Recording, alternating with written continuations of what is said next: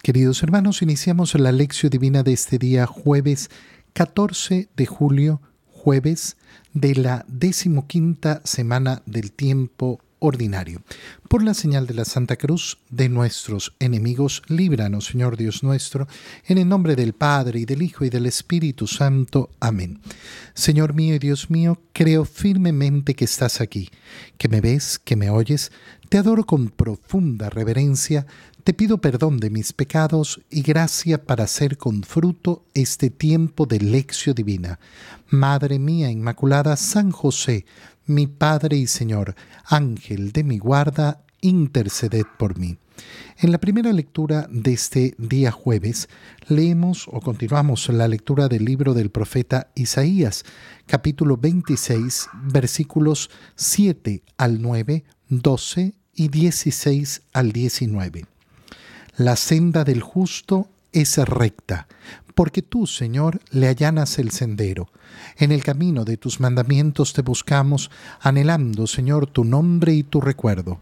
Mi alma te desea por la noche y mi espíritu te busca por la mañana, porque tus mandamientos son la luz de la tierra y enseñan justicia a los habitantes del orbe. Tú nos darás, Señor, la paz, porque todo lo que hemos hecho eres tú quien lo ha hecho por nosotros. Acudimos a ti, Señor, en el peligro, cuando nos angustiaba la fuerza de tu castigo, como una mujer que va a dar a luz, que se retuerce y grita angustiada, así éramos, Señor, en tu presencia. Concebimos y nos retorcimos, pero lo único que hemos dado a luz ha sido viento. No le hemos dado salvación al país, no le han nacido habitantes al mundo tus muertos vivirán, sus cadáveres resucitarán, despertarán jubilosos los que habitan en los sepulcros, porque tu rocío es rocío luminoso y la tierra de las sombras dará a luz. Palabra de Dios. Es precioso lo que acabamos de leer en el profeta Isaías porque nos muestra la concepción que tiene que tener el que cree verdaderamente en Dios, el que ha puesto su confianza verdaderamente en Dios. Fíjate cómo inicia esta lectura. La senda del justo es recta. ¿Por qué? Porque el Señor allana el sendero. ¿Qué quiere decir? Mira, en primer lugar, darnos cuenta que cuando nosotros nos dejamos conducir por los mandamientos del Señor, gran parte de nuestra vida está resuelta. Y no tenemos por qué andar poniendo en duda, ni imaginando, ni pensando, ni, ni, ni, haciendo ninguna otra cosa, sino cumplir lo que me manda el Señor. Es como todas aquellas rutinas que facilitan mi existencia. Fíjate bien, las rutinas, eh, las rutinas nos quitan, nos quitan el peso de tener que estar tomando decisiones que son inútiles. Yo no decido todas las mañanas si me voy a cepillar los dientes o no. ¿Será que hoy será bueno cepillarme los dientes? ¿Será que hoy eh, eh, convendrá cepillarse los dientes? No, es parte de la rutina, me cepillo los dientes. ¿Por qué? Porque tengo que hacerlo me baño, me lavo, me visto. ¿Qué, qué, qué decisiones tomo? No, no voy a dedicar mi existencia a las decisiones de rutina. Esas acciones las realizo. Forman parte vital de la vida del ser humano. ¿Y qué producen? Producen que yo pueda efectivamente dedicar mis energías, mi fuerza, mis decisiones a cosas mucho más importantes porque estas ya las tengo definidas. La rutina en la vida, ¿qué es lo que realiza? La rutina lo que realiza es justamente alivianar mi camino, hace recto mi camino. Yo me levanto y ya sé lo que tengo que hacer, porque voy a seguir mi rutina Hago este trabajo todos los días y lo realizo de esta manera porque ya he comprobado que de esta manera es productivo, es exitoso, me va bien haciéndolo así. Fíjate qué importante va a ser la rutina. Cuando tú escuchas a una persona hablar en contra de la rutina, no, es que la vida no tiene que ser rutinaria. ¿Cómo? ¿Cómo no va a ser rutinaria? Todos los días vas a tener que decidir sobre todos los aspectos de tu vida. Qué absurdo. Ah, bueno, entonces eh, también eh, quitemos la rutina de la recolección de basura, ¿no? Entonces que cada día pase el recolector a un momento distinto, o a veces no pase. No, no, gracias a Dios sabemos que el recolector pasa a tal hora y sacamos la basura a esa hora. La rutina será fabulosa, por supuesto, porque nos permite vivir sin sobresaltos, nos permite vivir sin sorpresas y nos permite dedicar nuestro tiempo a invertirlo en las cosas que son más grandes, más valiosas. Bueno, esa es la senda del justo. ¿Por qué? Porque los mandamientos del Señor permiten justamente esto. Yo no tengo que decidir este domingo si voy a misa o no. No, este domingo voy a misa. ¿Por qué? Porque tengo que santificar las fiestas. Yo no tengo que decidir si eh, voy a honrar o no a mi padre, a mi madre ay, es que yo no sé si robar en, este, en esta situación será... No, robar no. Es que esta mentira, no, mentir no. ¿Dónde empieza el problema de la persona? No, es que en este caso mentir por, por piedad, por no sé qué, por hacerle el bien al otro. No, no, te engañas y te pierdes. Y entonces tu camino se vuelve tortuoso. Para el justo, en cambio, el camino es recto. Este es el mandamiento del Señor. Yo no tengo para qué dedicar tiempo ni esfuerzo a decidir si esto es lo correcto o no.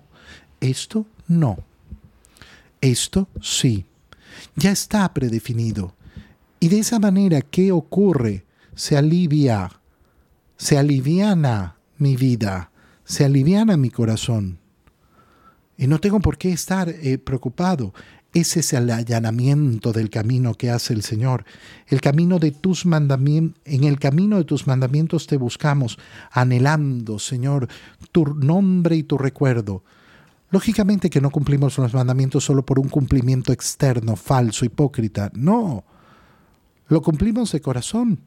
Yo no me lavo los dientes porque tengo que cumplir con la rutina, me lavo los dientes todas las mañanas porque sé que me hace bien porque sé que eso es lo bueno para mí. Del mismo modo, anhelamos, anhelamos los mandamientos del Señor. ¿Por qué? Porque en Él anhelamos al Señor, anhelamos su nombre y su recuerdo. Mi alma te desea por la noche y mi espíritu te busca por la mañana. Qué preciosa manera de decir, toda mi existencia, todo mi día está marcado por el anhelo del Señor desde, eh, desde la noche. Te deseo, te deseo, Señor, deseo abrazarte. Qué bonito es ir a la cama justamente con ese deseo. Quiero abrazarme a ti, Señor. Y al levantarme, ¿qué hago? Buscar. ¿Dónde voy a encontrar al Señor? Lo voy a encontrar en las actividades que voy a realizar hoy voy a encontrarlo efectivamente en cada una de mis, eh, de mis labores. ¿Y esto por qué se da? Porque sus mandamientos, los mandamientos, Señor, son la luz de la tierra. Luz. Quien se deja guiar por los mandamientos del Señor, camina en la luz, es decir, que se deja iluminar. Aquel que en cambio no quiere ser iluminado por esos mandamientos vivirá en las tinieblas. Es que yo no sé si es bueno o es malo esto. No, yo sí lo sé. No porque soy un genio, sino porque el Señor me lo ha dado, el Señor me ha iluminado, el Señor me ha enseñado la justicia y yo tengo que seguirla. Tú nos darás, Señor, la paz porque todo lo que hemos hecho eres tú quien lo ha hecho por nosotros. Esa es la paz que nos brinda el Señor, una paz profunda, una paz verdadera, una paz que reina verdaderamente, una paz que proviene no de lo externo, no de lo que está afuera, sino del interior del corazón del hombre.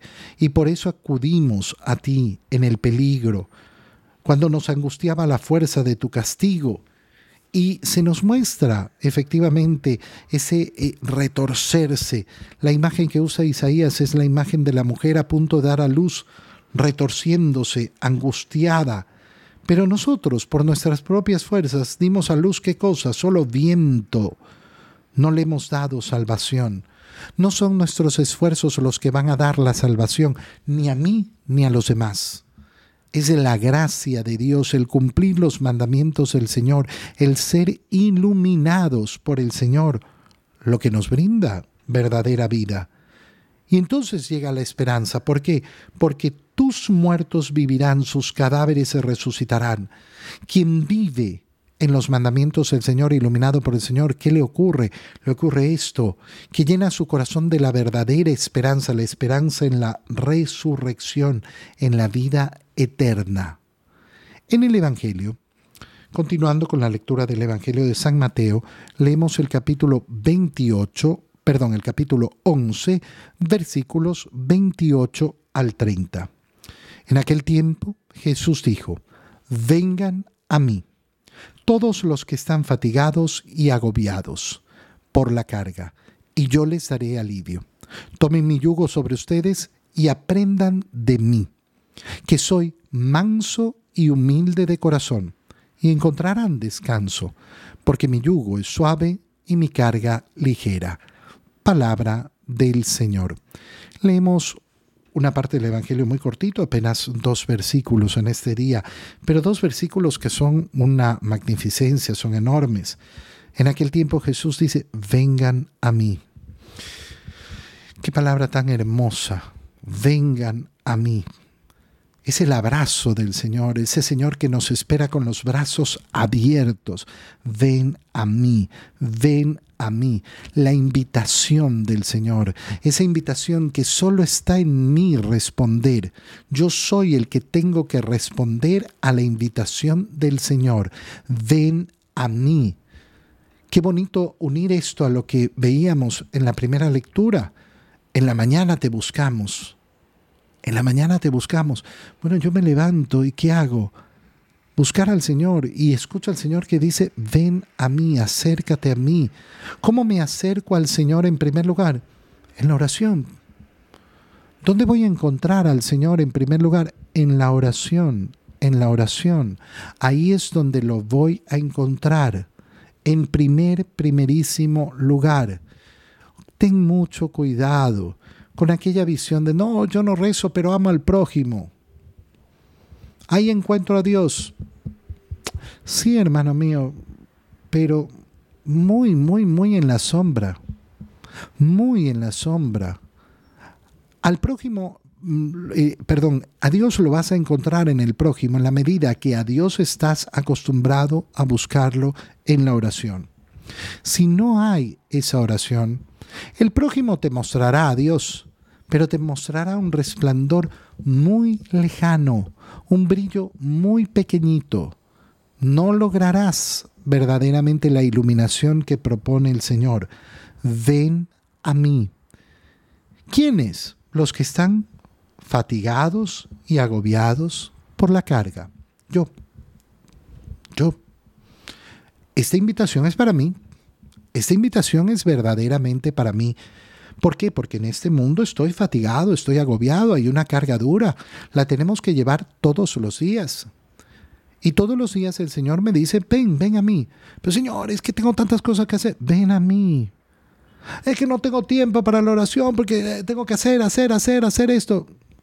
Estás cansado, estás agobiado, estás fatigado por la carga.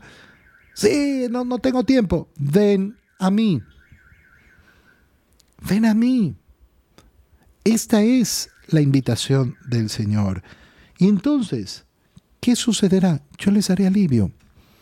La oración produce efectivamente eso, el alivio en el corazón. Muchos dicen, ah, yo no resuelvo mis problemas orando. Puede ser que no, pero los enfrento con el Señor. Y enfrentarlo junto al Señor es un alivio. Los problemas, los problemas son los del día a día. El Señor nunca nos ha prometido quitarnos los problemas. Cada día va a traer sus contrariedades. Cada día. Esa es la historia de la humanidad. Esa es nuestra historia, tu historia, la mía.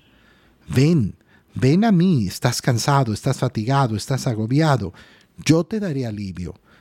¿Confías en el Señor o no? La primera muestra de esa confianza en el Señor es justamente dedicarle tiempo al Señor. No, es que, es que no tengo tiempo, no tengo tiempo, no tengo tiempo. Ok, hermano mío, no lo comprenderás. No vivirás el verdadero alivio. Solo aquel que hace la prueba comprueba. Solo aquel que hace la prueba comprueba. ¿Y qué nos invita a hacer el Señor? Tome mi yugo. No, pues si yo estoy cansado, estoy, estoy cargado, estoy, estoy, estoy, me está diciendo que me va a aliviar e inmediatamente me dice que toma mi yugo. Sí. Toma mi yugo significa toma el yugo como yo lo llevo. Como yo lo llevo. Tomen mi yugo y aprendan de mí, que soy manso y humilde de corazón. ¿Por qué el Señor nos invita a tomar su yugo? Porque nos invita a aprender de, de Él cómo se lleva la carga. Mira qué precioso, nos está prometiendo alivio, pero no nos está prometiendo alivio quitándonos la carga. Nos está prometiendo alivio enseñándonos a cargar la carga, enseñándonos a llevar esa carga. Nos promete alivio no en la mentira. No, no, vengan a mí, no tendrán preocupaciones ni problemas, ni tendrán enfermedades, ni nadie se morirá. No es la promesa del Señor. Esa no es la promesa del Señor. Tomen mi yugo. Tomen mi yugo significa aprendan a cargar con sus problemas, con sus responsabilidades. Háganse cargo de su vida, háganse cargo de la vida que Dios les ha dado, háganse cargo con responsabilidad de las decisiones que ustedes con libertad han tomado. Aprendan, aprendan de mí. ¿Cómo llevo yo la carga? Teniendo un corazón manso y humilde. Manso y humilde. ¿Quién es manso? Bueno, el animal manso es el que va donde el amo le dice que vaya. El animal manso es aquel que efectivamente eh, el amo lo, lo coge de, de, la rienda y lo lleva de la cuerda y lo lleva. O le dice, vamos, sígueme y va siguiendo al amo. Ese es un animal manso. Un animal que se deja eh, tocar por el dueño. Es decir, que se deja, deja al dueño acercarse. Un animal salvaje no deja a otro acercarse. No va a ser dócil a las instrucciones para ser conducido. Únelo a la primera lectura sobre los mandamientos del Señor. ¿Dónde está la mansedumbre? La mansedumbre está en primer lugar en aceptar esos mandamientos del Señor. El Señor me ha dicho que por aquí, por ahí voy. ¿Por qué? Porque soy manso. El Señor me ha dicho, ven, toma y come. Esto es mi cuerpo. Voy, tomo y como. El Señor ha mandado a sus apóstoles que vayan a perdonar los pecados, a confesar. Entonces yo voy y me confieso. El Señor me ha dado su palabra, entonces yo la leo. El Señor me ha dicho y lo hago soy manso, me dejo guiar por el Señor. ¿Quién va a lograr eso? Aquel que es humilde, aquel que no antepone su propio criterio, su propia opinión, su propio deseo, su propio capricho, su propio modo de mirar, aquel que con arrogancia quiere ser superior a Dios. No, me voy a dejar guiar por el Señor. Y ahí entonces encontrarán descanso, porque descubrirán que mi yugo es suave y mi carga ligera, que no era insoportable, que se puede llevar, que se puede efectivamente llevar si es que uno la lleva al modo de Jesús. Te doy gracias, Dios mío, por los buenos propósitos, afectos e inspiraciones que me has comunicado en este tiempo de lección divina. Te pido ayuda para ponerlos por obra Madre mía Inmaculada, San José, mi Padre y Señor, Ángel de mi guarda, interceded por mí.